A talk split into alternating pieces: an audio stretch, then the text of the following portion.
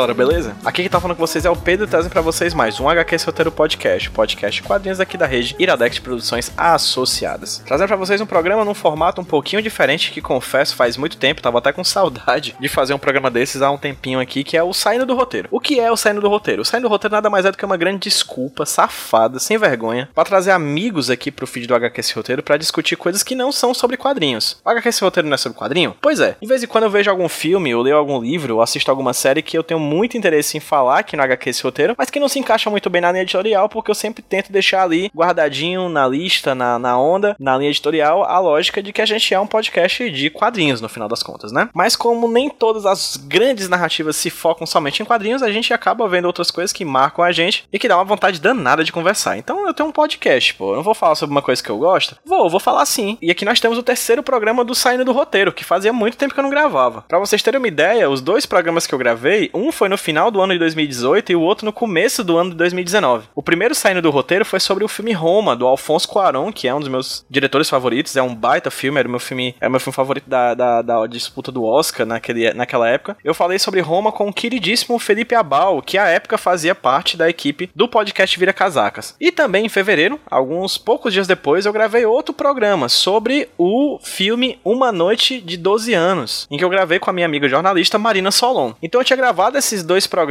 sobre dois filmes ali na virada do ano de 2018 para 2019 e nunca mais tinha chegado perto do saindo do roteiro, nunca mais tinha ido atrás de chamar alguém para conversar com a gente sobre alguma coisa que não fosse um quadrinho. Mas recentemente eu li um livro que me foi enviado pela queridíssima editora Darkside, um livro chamado Gótico Mexicano, da Silvia Moreno Garcia, que eu gostei pra caramba. E não somente eu, como também uma grande amiga minha também gostou de ler. Quando eu postei no Twitter, eu vi que ela tinha postado também alguns dias antes, que tinha terminado de ler e gostado bastante, que foi a queridíssima Jéssica Reinaldo, que é a nossa convidada aqui nessa edição do Saindo do Roteiro. Jéssica que já participou, inclusive, aqui recentemente, há alguns, algum tempinho atrás, de um programa do HQ Esse Roteiro, quando a gente falou sobre Drácula. Ela que pesquisou sobre Drácula, sobre esse terror clássico da literatura, na sua faculdade, na sua graduação de História, e veio falar com a gente sobre esse fenômeno chamado Drácula. Enfim, o programa vai estar aí linkado no post do HQ Esse Roteiro no site do iradex.net. Vocês podem ir lá e ouvir caso não tenham ouvido. E se vocês já estão aí me ouvindo nos agregadores de podcast de vocês, desce aí um pouquinho mais o feed que vocês vão encontrar o programa que eu gravei com a Jéssica. Jéssica que topou vir aqui, então boas-vindas a Jéssica aí novamente de volta aqui no HQ esse roteiro. E obrigado a vocês que baixaram e vão ouvir agora a gente falando de livro, mas também de quadrinho, tá? Uma maneira que eu achei, de certa maneira, da gente não fugir da redação, não zerar a redação aqui da HQ esse roteiro, é que no final desse programa, eu e a Jéssica, a gente indica quadrinhos que têm a ver com o gótico mexicano. São quadrinhos que a gente leu recentemente, a gente explica por que ele tem um pouquinho ali, que tem um, um tantinho ali a ver com o livro que a gente leu do gótico mexicano. E vocês, para saberem quais são esses quadrinhos, ouvem aí até o final do programa, beleza? Ou vê o texto também que eu escrevi, porque vai estar lá o spoiler. Mas enfim, ouça até o final do programa que tá muito bom. Um baita programa sobre gótico, mexicano, colonialismo, fungos, mistério, suspense, sonhos e muito mais.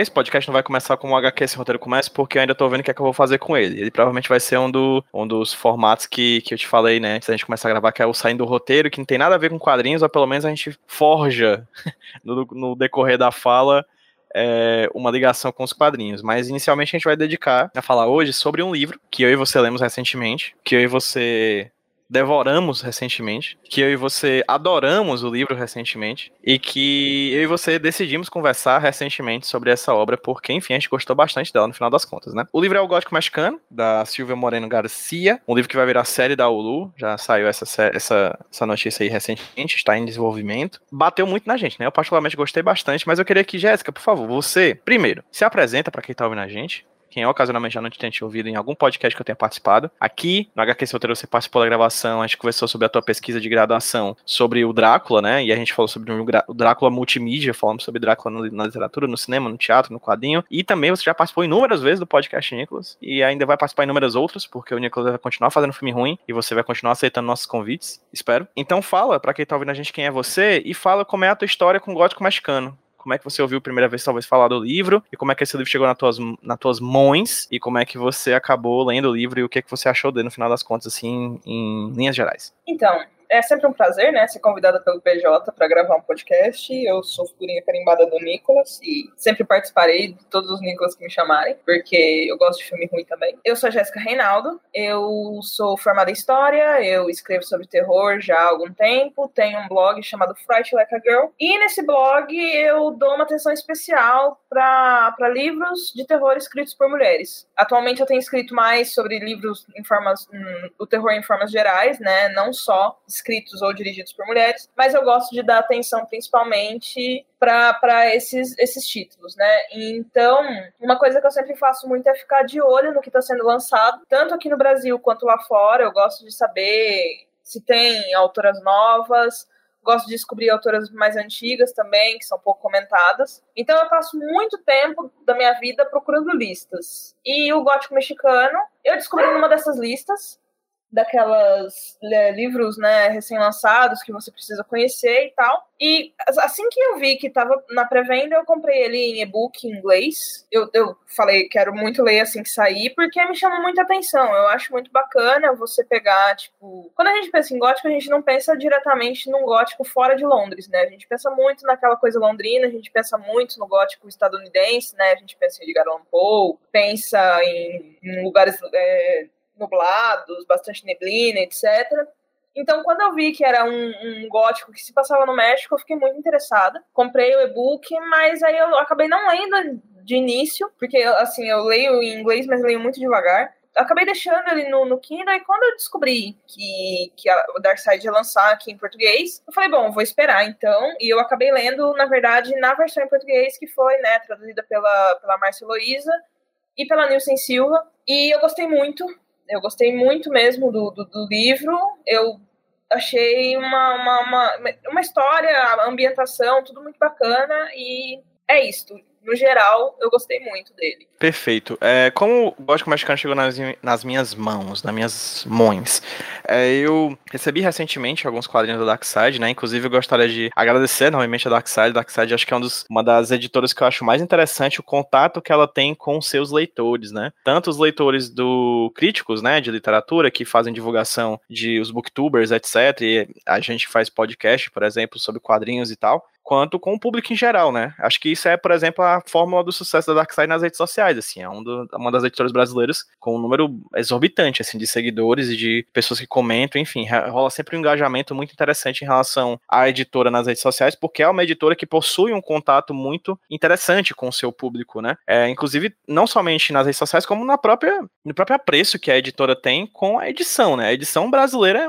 né, Jéssica, é um é um deleite, né? Eu gosto muito do trabalho do Darkseid e, e já, consegui, já pude trabalhar com eles algumas vezes, revisando alguns livros. E é sempre muito feliz, né? Receber algum livro deles ou receber uma mensagem. O pessoal é sempre muito atento mesmo. É, eu sempre, sempre que eu precisei de alguma coisa para conversar diretamente com eles, sempre foi muito rápido. Então é uma, é uma sempre foi uma experiência muito, muito positiva para mim. Eu não nunca tive nenhum problema se eu precisasse de alguma coisa assim, se algum, por exemplo, o gótico mexicano ele atrasou um pouquinho para mim, eu precisava dele para fazer uma resenha. E aí foi entrar em contato com eles que já viram o que tinha acontecido, já chegou no dia seguinte, sabe? Então é, sempre foram muito atenciosos. E a edição é, é, é muito bonita, cara. Os grafismos da, das capas internas, a própria, assim, não sei se a tua edição veio, acho que veio. A minha veio com marca-página com formato de um cogumelo, veio dois cartões postais também, né? Isso, e o, e o marca-página de cogumelo, ele brilha no escuro, né? Então, assim, são, são detalhes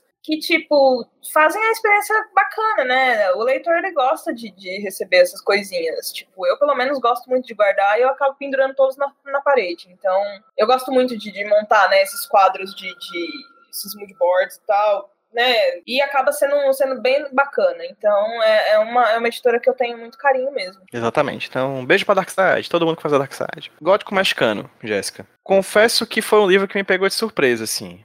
Mas pegou mais surpresa talvez a minha companheira que tava aqui em casa, que leu em um dia, assim. Ela literalmente pulou o almoço um determinado dia aqui de casa pra conseguir ler e ela devorou literalmente, não literalmente, né? Porque senão ela teria comido o livro e não teria lido. Mas ela devorou a obra em 24 horas, assim. Eu sempre demoro um pouco mais pra ler, mas mesmo assim eu, eu li numa velocidade que eu não costumo ler. Assim, numa velocidade muito maior do que eu costumo ler qualquer livro de romance, assim, qualquer história mais longa. E esse livro foi muito impactante, assim. Existem algumas coisas dele que eu acho muito particular, interessante. Mas vamos perguntar pra quem manja dos termos, né? Pra quem manja dos conceitos, etc. É, Jéssica, uma dúvida que eu tive do- enquanto eu lia. O que é que tem de gótico em gótico mexicano? Bom, é, o gótico mexicano, assim, em termos gerais, ele se trata de uma, uma moça, uma jovem, que vai até um lugar um pouco afastado, né, da cidade do México, do- da, da parte central mexicana ali. Ela se afasta um pouco e vai até a casa onde a prima dela tá morando, Catalina. Tá morando numa casa junto com seu, com seu novo esposo, né, recém-casada. E aí, certo dia, a Catalina, ela envia essa carta para Noemi, né, para a família da Noemi, Noemi Taboada é o nome da, da, da, da protagonista. Ela envia essa carta e fala que ela está sendo envenenada e ela está muito assustada pela, pela família nova do noivo dela, do, do, do novo esposo e tal. Então a Noemi parte até essa, essa, esse lugar afastado para encontrar, né, para tentar até fazer com que a, a prima dela busque ajuda, né, busque, busque um médico que possa cuidar dela, busque talvez ajuda e aconselhamento psiquiátrico, porque a, a carta dela foi realmente muito, muito impactante para a família. Então, quando, ele, quando ela chega nesse lugar, ela já se depara com uma casa que é bastante estranha para ela, que é uma, uma mansão, né, um casarão que parece abandonado, é todo decadente e parece muito a arquitetura de romances que elas costumavam ler quando eram mais jovens. O gótico mexicano ele se passa em 1950 no México, então tipo ele já tá ali um pouco afastado em tempo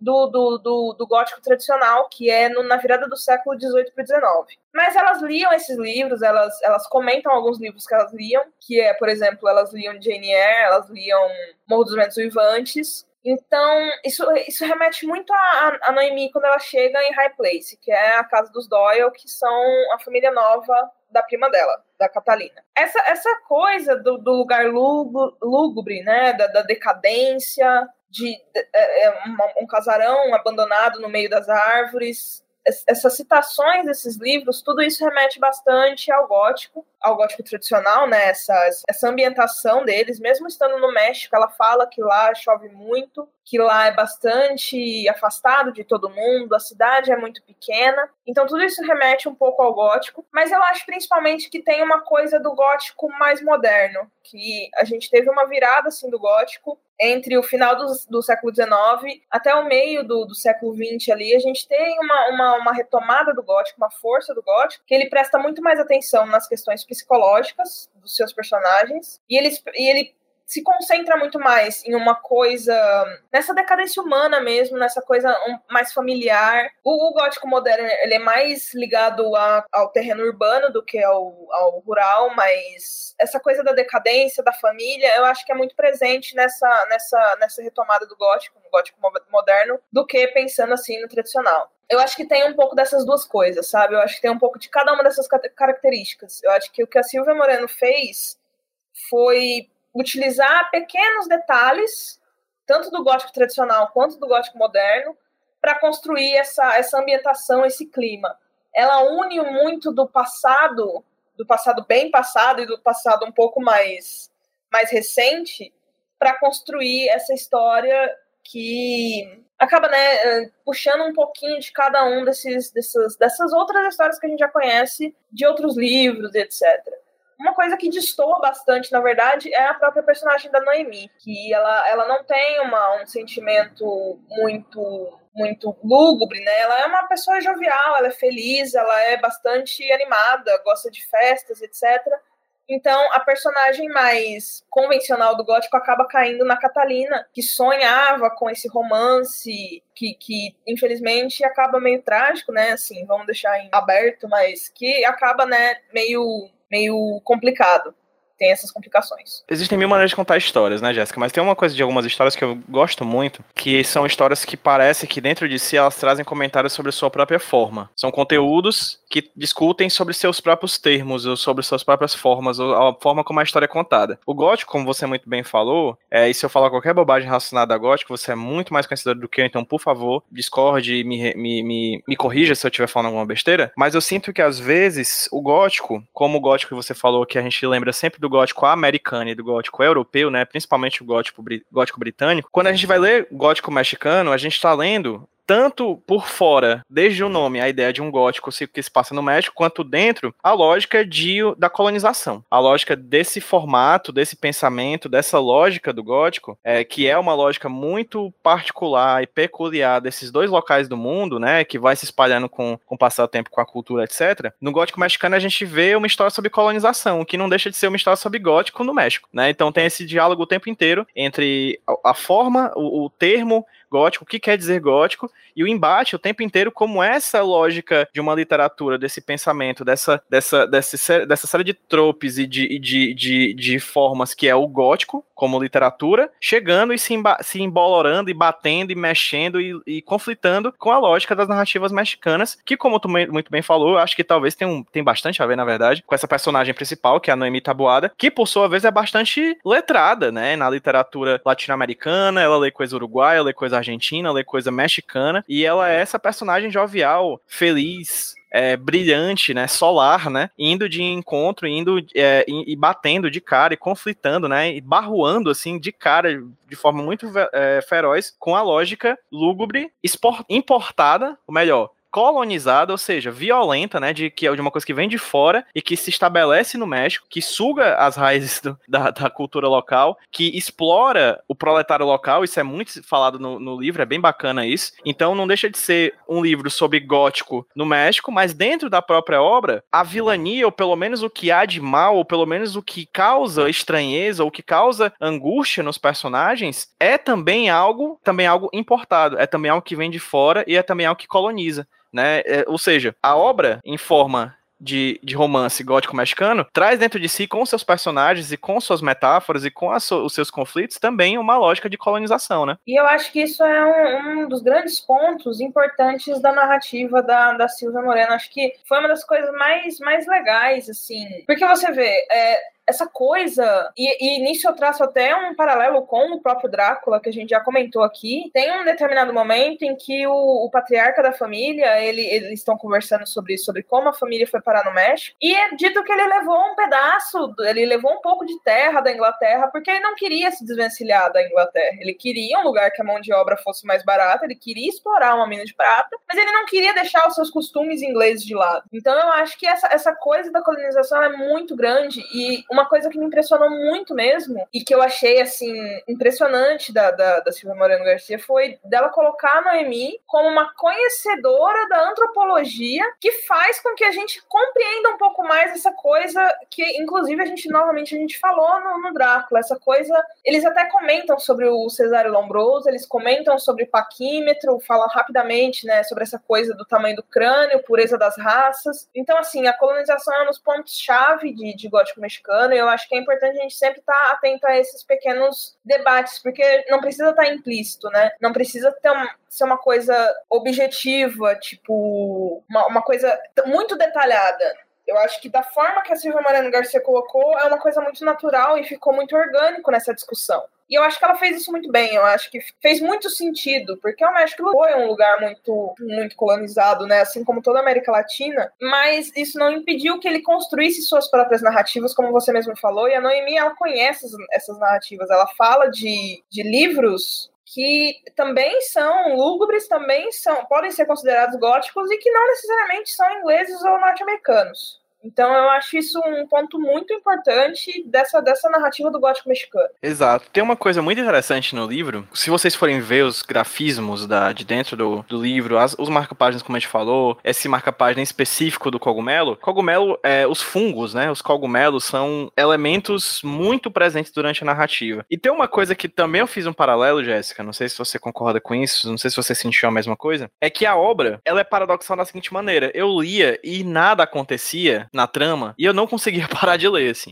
Eu, eu sempre, quando você lê um livro, você espera grandes plot twists, ou tensões, ou, ou, ou, ou modificações na trama, ou mortes, ou coisa do tipo, mas o livro, eu diria que 60% do livro é simplesmente você passeando no dia a dia dessa, dessa casa estranha, tanto pra gente quanto pra Noemi, e você descobrindo peças no quebra-cabeça que se desenvolvem de uma maneira muito lenta e que só no final realmente vão se fechando como um bom livro de investigação, que no caso do Gótico Mexicano também é isso, né? São várias coisas, mas também é um livro de investigação. Afinal, a Noemi quer entender o que, que diabo tá acontecendo naquela casa e com a prima dela. Mas o ritmo do livro é interessante, parece, na minha cabeça, sempre pensei dessa forma enquanto eu lia. Parece o ritmo de crescimento de um fungo, né? Parece o ritmo de crescimento de um cogumelo. É uma coisa que demora pra acontecer, mas é uma coisa que é tão fascinante, né? É uma coisa que você fica vendo e você fica vendo aquilo acontecendo e você não consegue largar. Eu não conseguia largar. Eu dizia, caramba, eu acabei de dar um episódio, um, um capítulo em que a Noemi simplesmente tá falando durante muito tempo com uma, uma curandeira local, com uma pessoa que trabalha com ervas, etc. Realmente ali, tipo, nada, nada aconteceu. É simplesmente uma conversa entre elas duas e eu simplesmente não consegui parar de ler, né? É um livro que lida muito com essa coisa do tempo parado, dessa, desse tempo meio arrastado, do, de, de uma cidade nebulosa, fria até, no meio do México, uma cidade fria, interessante isso, chuvosa, lamacenta, ou seja, de um ritmo mais lento, um ritmo gótico no final das contas, e ainda assim você vai não consegue parar de ler, assim, é uma coisa impressionante, né? Acho que bons livros fazem isso com a gente, podem não mostrar nada, mas a gente quer ler tudo. O próprio gótico ele tem muito disso, né? Se você pegar assim alguns livros, eles a, a construção de clima ela demora muito. Então isso isso não é não é todo mundo que gosta desse ritmo. É realmente um ritmo bem mais lento, mas quando você acaba entendendo que tipo a jornada é muito mais importante assim, como isso se deu, a gente quer saber o que, que vai acontecer, mesmo que não esteja acontecendo nada, é, a gente acaba preso no livro e assim, eu ficava triste quando eu não podia ler. Eu tava lendo e aí eu tinha que parar pra fazer alguma coisa eu não gostava de ter que parar, sabe? Eu queria saber aonde que isso ia dar. Eu tinha uma ideia do que ia acontecer, mas no final eu fui surpreendida completamente, porque não era nada do que eu imaginava. Assim, só em partes. Mas eu fiquei, fiquei muito feliz. É, é, a, a condução de história dela é muito boa. Parece o tempo inteiro que a gente tá vendo aquelas cenas tensas de filme em que tem um violino é, com um som grave, assim, o tempo inteiro, né? Tipo, como, se- acho que um, um som que é utilizado, inclusive, algumas vezes no decorrer do livro é o som de zumbidos de abelha, né? Concentrados, que não param nunca e você fica sempre muito tenso, porque se há zumbido de abelha, há abelhas por perto, mas elas nunca te picam, é só o barulho. E você fica tenso. E aí nada acontece. Mas a qualquer momento pode acontecer. E você fica querendo saber, querendo saber, querendo saber. E o livro continua dessa forma até o momento em que coisa acontece. A gente não vai falar, não vai, guarda- não vai deixar spoilers aqui, não vai colocar spoilers. Mas que é interessantíssimo como grande parte do livro é simplesmente uma grande tensão. E vários tipos de tensão até, né? Tensões de medo, tensões sexuais, tensões relacionais, tensões de morte, tensões de, de suspense. Eu, eu falei numa hora, não sei se foi nessa primeira grava nessa gravação que tá dando certo ou na que não deu errado. Já dando spoiler aqui pra galera que teve uma parte ali que não deu errado. Mas às vezes eu falo desse livro como um thriller. Porque thriller, pelo menos como eu entendo thriller, é um tipo de obra que você tem um investigador, né, uma pessoa que vai atrás de tentar conhecer o que foi que aconteceu, ou seja, uma pergunta lá pro passado, o que foi que houve, mas também você fica tenso pelo investigador porque ele tá no centro de uma trama que pode matá-lo. Então é sempre sobre ou matá-lo ou, ou prejudicá-lo de alguma maneira. Então o thriller pra mim é essa obra que tanto pergunta sobre o passado, que foi que aconteceu e o investigador tá indo atrás desse passado, e também o tempo inteiro te pergunta sobre o futuro, o que é que vai acontecer com esse personagem? O que é que pode acontecer com esse personagem? Né? Seven, é, Zodíaco, você pode pegar aí uma cacetada de thrillers que você vai ter isso em mente, assim, é sempre sobre passado e futuro, passado e futuro. E nessa tensão, nessa balança tensa entre passado e futuro, a gente quer saber pra onde é que vai, a gente não para de ler um segundo, assim. Eu particularmente quando eu compartilho do sentimento, Jéssica, de quando eu tinha que parar de ler, eu ficava muito tristinho, mas aí quando eu voltava eu ficava felizão. compartilho com você essa ideia do, do thriller. E é muito interessante isso que você falou dessa coisa do passado e futuro. E até relaciona, né, com a coisa que a gente tava falando dos- da formação do próprio gótico, né, da história do próprio gótico. Eles utilizam muito uma coisa, uma coisa meio que presente, né, na história, que se passa nos anos 50, meio que ali, né. A Noemi, por exemplo, ela é uma personagem 100% presa naquele presente. Ela não é uma personagem. Eu diria até que ela é uma personagem um pouco avançada, né? Nessa. Um pouco. Eu odeio essa frase, mas um pouco à frente do seu tempo, né? Eu acho que ela tem muitos, muitos indícios de, de uma coisa mais, mais próxima da gente. E eles utilizam muito uma coisa do passado. Então é, é muito interessante essa relação de, de passado e presente e futuro na história, né? E a gente fica 100% do tempo querendo entender o que, está acontecendo. E principalmente porque muita parte do tempo não acontece muita coisa. E a gente sabe que tá tudo encaminhando para um lugar que as coisas vão ser ruins, sabe? A gente sabe que a, a história não tem como encaminhar para um final 100% feliz, que as coisas é, é, é muito vai ser muito complicado ela sair dessa num final feliz, né? Então é, é essa relação entre, entre passado e futuro, eu concordo completamente com você. Ele, ele tem um ritmo de thriller mesmo. Inclusive, Jéssica, quando você fala assim, a gente tá falando de colonialismo, né? Um efeito muito comum, creio eu, do colonialismo ao redor do mundo, e aí não somente nessa relação Inglaterra-México, que é que é abordado nesse livro, mas você pode pegar Portugal, Brasil, sei lá, Inglaterra, Índia, é a, a, lógica de certos fenômenos tardios, né? Uma coisa que primeiro acontece no país colonizador, po posteriormente acontece com a sua perspectiva local no país colonizado, né? Ou no local colonizado. E aí você falou muito bem no começo que isso acontece aqui. A obra se passa em 1950 e tem características do gótico, que por sua vez eram características dos romances ingleses e americanos na virada do século XIX para o XX, né? Ou melhor, 18 para o 19. Então, é, a gente desloca no tempo né? Porque também é uma característica clara do colonialismo, que pelo que eu vejo assim, é essas, esses movimentos tardios influenciando, é, influenciados localmente pelas suas próprias culturas locais, né? eles são apropriados, eles são impostos de certa maneira pelas, pelas colônias e pelas colonizadores e são recebidos, ressignificados e repensados de forma às vezes revolucionária pelos colonizados, né? E aí o gótico mexicano ele tem essa característica, assim, ele pega alguns anos depois da lógica do gótico e puxa e joga em meados do século XX, né? Esse é um, é um, é um grande ponto, né, do, do colonialismo. A gente pode ver até em situações aqui no Brasil mesmo, né, em, em lugares mais afastados. Eu Digo porque, por exemplo, eu tenho, tenho vivi muito tempo no interior, então, tipo, as coisas chegavam muito mais tarde. E eu acho que essa, esse deslocamento é bem notável, né? Ainda hoje se faz muito notável. A gente sempre reclama, ah, mas vai demorar muito para chegar aqui. Tipo, né? A gente, a gente mesmo tá preso nessa lógica. Outro ponto é essa coisa mesmo da narrativa, né? Uma das coisas que o colonialismo faz, e fez muito bem em muitos lugares, muito bem no sentido de muito bem feito, não que é uma coisa positiva, porque é completamente negativo. Muito efetivo, né? É, exatamente. É essa coisa da narrativa, então, de você ver, a Catalina, ela tem alguns, alguns o escopo dela é muito é muito inglês. Ela ficou presa num, num, numa no entendimento de relacionamento muito inglês, porque ela lia muitas narrativas inglesas. E aí ela se apaixonou por um cara que acabou acontecendo mil e uma coisas, sabe? E a Noemi, ela já é uma pessoa mais entendida por ter um maior conhecimento em outras narrativas, sabe? Eu não sei se tá dando pra entender mais ou menos onde eu quero chegar, mas essa experiência das duas é, é, é muito interessante. A Noemi, ela é uma figura muito, muito aberta ela é uma, uma pessoa muito. Eu não diria. Eu vou usar a palavra cosmopolita, mas não é exatamente isso. Ela é uma pessoa que tem uma, um conhecimento de mundo através de algumas outras narrativas que é interessante. Enquanto a Catalina, ela ficou muito presa nessas narrativas inglesas e acabou caindo nelas. E eu acho que o colonialismo ele, ele fez muito isso, muito bem, sabe? E eu acho que é outro ponto que a gente também pode observar nessa questão da colonização versus no gótico mexicano. Sim, e tem uma coisa muito presente no gótico mexicano também, é, Jéssica, que creio que você deva ter achado bem interessante, porque eu achei bem interessante que é a lógica do sonho, né? A lógica do lúdico, a lógica do sonhar né? Que é algo muito latino-americano, não que não tenha no resto do mundo, obviamente, mas a maneira como o, a Latinoamérica lida com o realismo fantástico de Gabriel Garcia Marques, por exemplo, ou de outros autores como a gente já conhece aqui da América Latina, lidar com essa mistura entre realidade e absurdo e fantástico, e mesmo o surrealismo latino-americano, na figura mexicana, talvez a mais clara, a mais conhecida da Frida Kahlo, né? A gente tem muito sonho dentro do gótico mexicano, e toda vez eu via isso do sonho como uma espécie de, revol de revolução, assim, de revolta, sabe? O sonho como um espaço onde a gente que foi colonizado, né, por várias e várias gerações e vários tipos de pensamento diferentes, é no sonho que a gente pode se pôr e revolucionar e descobrir o que está acontecendo na história e lutar contra as pessoas por, dentro do sonho, né? Eu acho que o sonho é muito presente no gótico mexicano. Ele também é uma figura de revolta, é uma figura de revolução, é uma figura de, de anticolonialismo dentro dessa, dessa, desse materialismo muito brutalista, né, dos ingleses dentro da trama que trazem esse pensamento,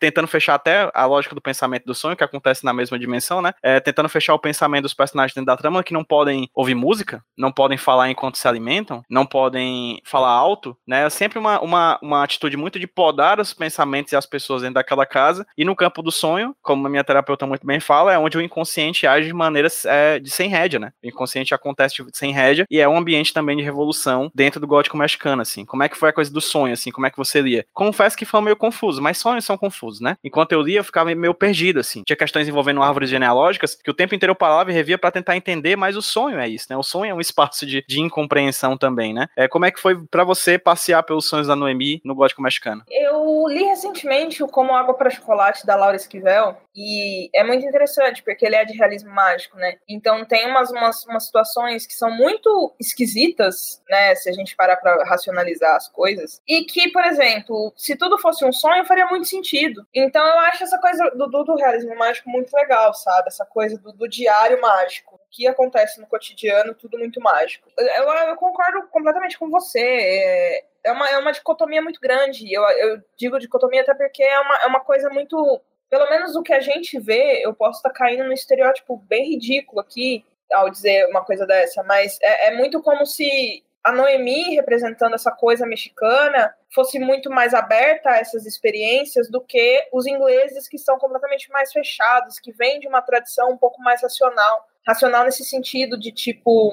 A gente tem uma imaginação de que ingleses são mais frios, que eles são mais, mais eles são mais, mais racionais, etc. E eu achei isso interessante da forma como foi usado, porque ele não cai numa coisa pejorativa. Eu acho que só só mostra e de novo eu vou estar me repetindo aqui, mas mostra muito alguns impactos da colonização mesmo. Eu vou me repetir porque isso perpassa o romance todo, né? Então a gente vai se repetir muito nessa, nessa questão. Mas você vê, você vê, é, é muito dicotômico, é, é, um confronto muito claro de, de, de referências ali. O, o pessoal Doyle, o, a família Doyle, eles trouxeram seus próprios médicos, eles não confiam nos médicos mexicanos, ao passo que a Noemi vai conversar com a curandeira e conversa com ela, mesmo achando estranho, ela compreende o que a curandeira está dizendo. Então, a, além de tudo, é uma, é uma batalha de tradições também. Então, essa coisa do sonho, eu realmente achei um pouco, né, a gente fica meio o que está acontecendo aqui, é realmente um sonho, não é um sonho, mas eu,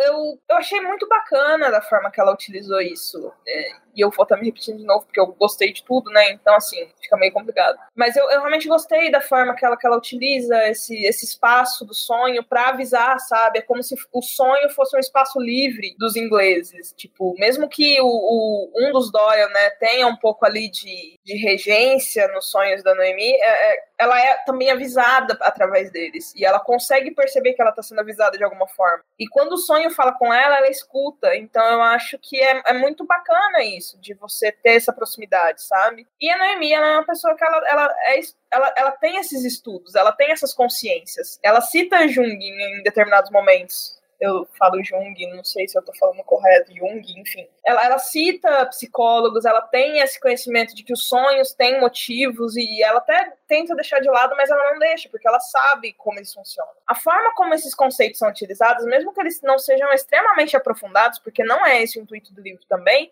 foram muito bem feitos, sabe? Isso me deixou bastante contente. Perfeito. Vem série aí, né? Da Hulu e tal. Eu não sou daqueles que gosta de dizer, ah, o que, é que você acha que a série vai ser assim. Mas eu acho interessante como a série ela vai trazer uma dimensão visual para essa história que a gente acabou de ver. Parece que a história vai ser fechada, já sabe vão ser 10 episódios, começo, meio e fim. A autora já falou que não tem interesse em fazer uma, um Gótico Mexicano 2, apesar de que eu duvido muito, porque toda vez que o dinheiro canta a gente acha rapidinho uma história para fazer um 2, eu seria assim. Mas acho interessante ver como essa obra por fazer parte de um sistema de streaming que é o do Hulu, que faz parte da Disney, né? A Hulu comprou, a Disney foi, comprou a, a Hulu. É, é, interessante ver como essas obras estão conseguindo espaço também no ambiente do, do audiovisual, né? Estão sendo adaptadas para esses ambientes do audiovisual e, e, que também deixa de ser um trabalho que lida com a questão da anticolonização, né? Por mais que seja também um serviço é, estadunidense, né? Etc, etc. Mas é interessante ver como são obras que estão conseguindo espaço também nesse ambiente completamente fechado e até então muito particular, simplesmente de obras feitas, exclusivamente obras feitas nos Estados Unidos e estão conseguindo procurar, é, estão indo atrás de procurar outras histórias do mundo, né? Já leu alguma coisa sobre a série, Jéssica? Sabe alguma coisa sobre a série aí? É, o que, é que você acha da série? O que, é que você acha desse ato, desse livro especificamente, se tornar uma série de TV? Eu concordo com você, eu fico muito feliz. De... Porque assim, eu conheço pouco da Silvia Moreno Garcia, mas eu fui, assim, eu, eu, eu fiquei, fiquei muito feliz, assim, de cara por, por saber, né? Eu espero ainda que ela escreva muitas coisas. Eu fui encantada pela figura dela, pela, pela escrita dela, por tudo isso, né? Pelo conjunto da obra. Então eu fiquei muito feliz com a notícia da série. Lendo o livro, eu já estava começando a imaginar como aquilo poderia ser adaptado, porque tem algumas cenas bastante. Eu, não, eu nem digo de cenas delicadas, mas eu digo de cenas esquisitas mesmo, né? Então, assim, antes de tudo, quando eu li o livro, eu pensei, cara, como que vão adaptar isso daqui? E não, não pensando que as coisas vão dar errado, eu, eu sempre gosto de esperar pra ver, mas porque são cenas que eu acho que vão ser difíceis e eu tô muito curiosa pra saber como que vai ser adaptado as cenas da própria casa, do casarão. Tô bastante empolgada pra conhecer quem vão ser os atores, porque tem personagens muito carismáticos que a gente acaba gostando muito deles. Então, tipo, a gente fica muito ansioso pra conhecer quem vão ser esses rostos, sabe? Então, eu tô bastante na expectativa. Eu não li muita coisa sobre o que sobre a série. Eu só fiquei sabendo que ia ter e, e não soube de mais notícias. Inclusive, eu gostaria muito de saber quando ela vai sair pra ficar de olho, mas eu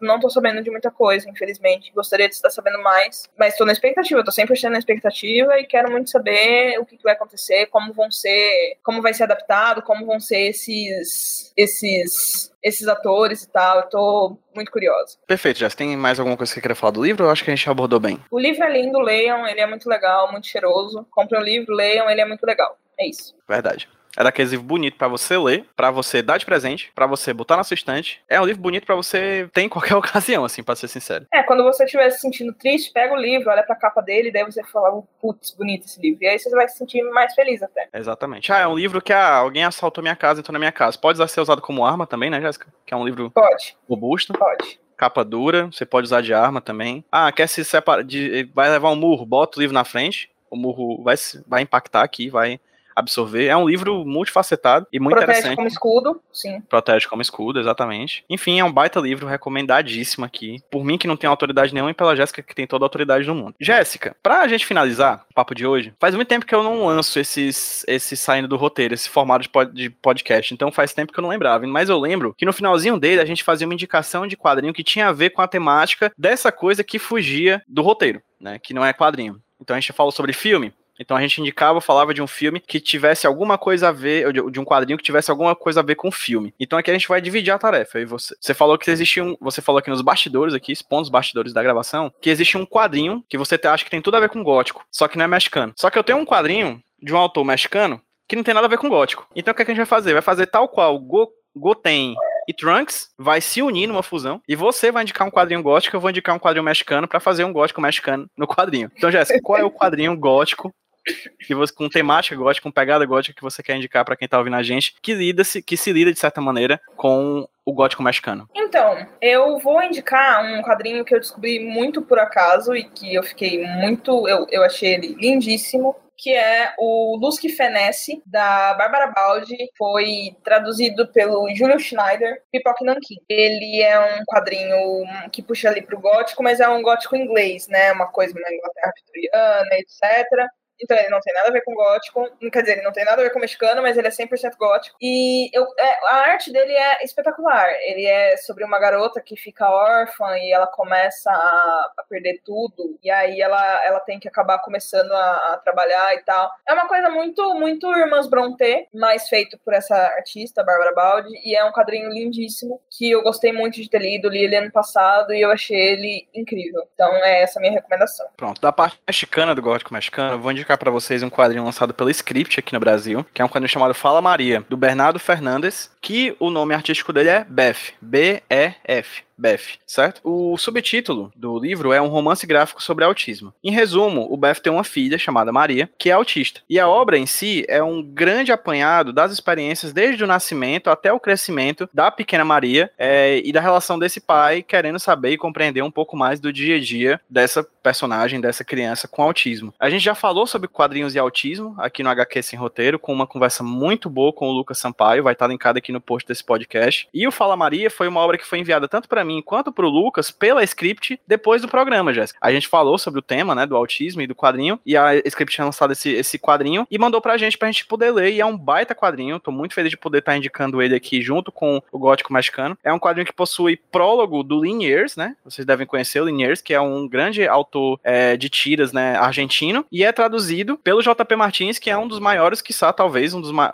maior, um dos maiores tradutores de quadrinhos aqui do Brasil, né. É, ele fez questão de traduzir esse quadrinho para script. Então, vamos lá tem um cara mexicano fazendo, com um prólogo de um cara argentino e tradução de um brasileiro, obviamente, mas também tem um texto de quarta de, de orelha que é escrito pelo Sidney Guzman, né? Que é também um dos grandes críticos e editor da Majestosa Produções. Então é um quadrinho que parece muito ao meu ver, com gótico mexicano. Em que sentido? Ele é mexicano, ele é de mexicano, mas ele também é universal. O que é que ele tem de México? Tudo e nada. Ele é tanto de um pai cuja filha, enfim, cresce e nasce no México, quanto também a história de pais ao redor do mundo. Então é um vínculo interessante, é um baita quadrinho, Fala Maria. Recomendo que vocês procurem, caso vocês não conheçam, e corram pra ver. Assim, só uma aspa rápida do, do Liners, do prólogo dele, ele fala o seguinte: o amor tem muitas formas, e neste caso tem a forma de um livro. Então recomendo que vocês procurem Fala Maria e procurem também a Luiz Fenesse, que a Jéssica indicou, além, claro, obviamente, do Gótico Mexicano. Acho que são três obras que dialogam bastante, né, Jéssica? Sim, eu acho que dialoga muito bem. Inclusive, eu mesmo vou procurar esse que você indicou. Achei E eu que você indicou. É isso. Que aqui a gente é amizade. Aqui é diálogo. Aqui é sempre diálogo. Jéssica, pra quem tá ouvindo a gente, quer conhecer um pouco mais do teu trabalho, onde é que as pessoas conseguem te encontrar e em todos os seus 58 projetos. Vocês podem me encontrar com arroba capirojéssica, tanto no Instagram quanto no Twitter. E eu foco muito nos meus projetos no Twitter, então é só me encontrar por lá. Eu, eu indico bastante filme ruim, eu indico muito livro bom. E é isso. Perfeito, gente. É isso, muito obrigado. E Jéssica, vamos tchau- dar um tchauzinho pra quem tá ouvindo a gente no 3, 2, 1. Tchau, gente! Tchau, gente!